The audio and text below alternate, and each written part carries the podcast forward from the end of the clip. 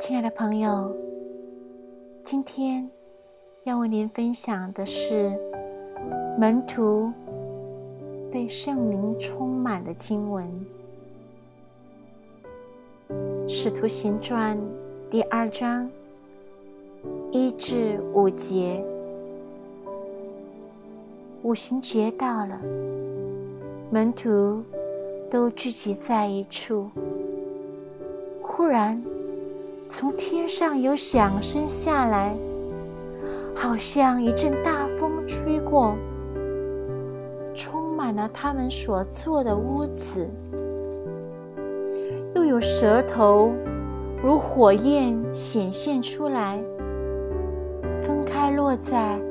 他们个人头上，他们就都被圣灵充满，按着圣灵所赐的口才，说起别国的话来。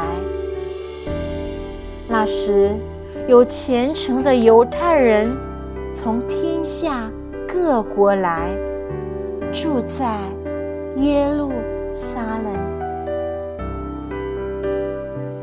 主内的朋友，